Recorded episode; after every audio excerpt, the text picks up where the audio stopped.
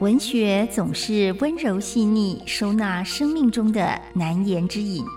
孤独、忧伤、恐惧、病痛、失落、无常。文学的存在是人生的一处绿荫，一方海洋，让困顿的身心有了开阔的安放所在。林信杰带您走进文学乌托邦，在世界的裂缝中看见光亮。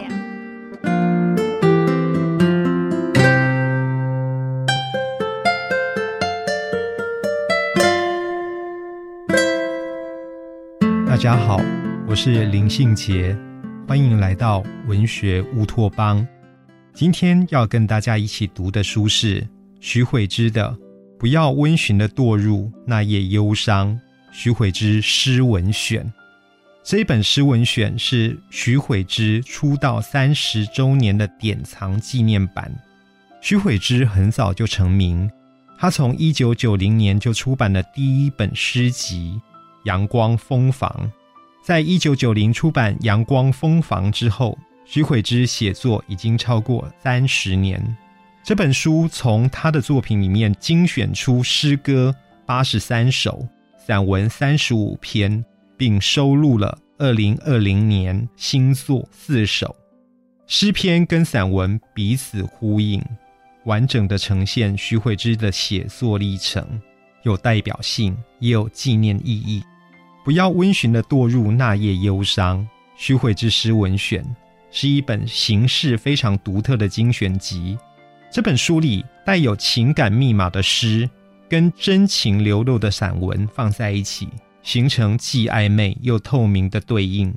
在某一些诗作里面，我读到那一些数字跟日期具有怎样的意义，可能读者不知道，可能只有写作者自己才明白，读者也不一定能够参透诗人的那一段生命故事。即使我们无法确知。那些符号的真实指涉对象，但是诗里的声音却依然吸引着像我这样阅读的人，引发共鸣。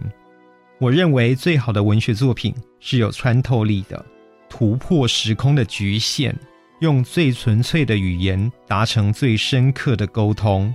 徐悔之诗文选，不要温驯的堕入那夜忧伤这本书里，时间跨度超过三十年。文字的能量依旧饱满。当我读《不要温驯的堕入那夜忧伤》，我觉得这本书不是一般的个人精选集，反而更像是一本全新的、完整的创作。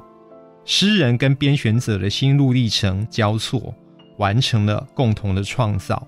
这本书里面的作品排列顺序，不是用编年的方式来呈现，刻意的打散了线性的时间。让诗跟散文彼此呼应，只为了完成美的见证。徐悔之最美丽的心灵图像，都收录在这一本选集里面了。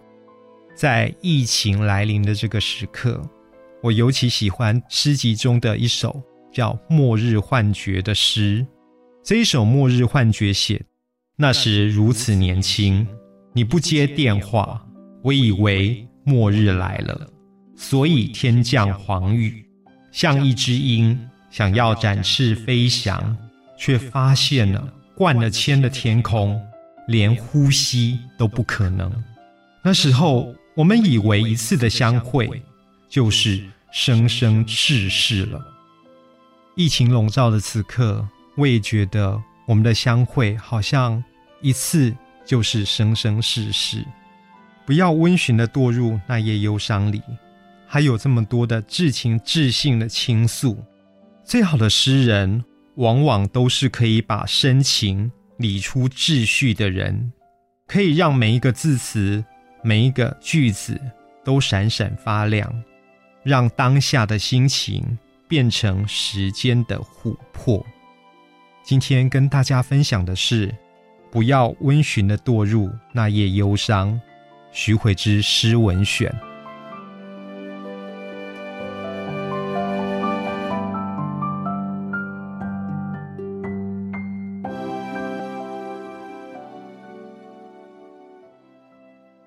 do do do do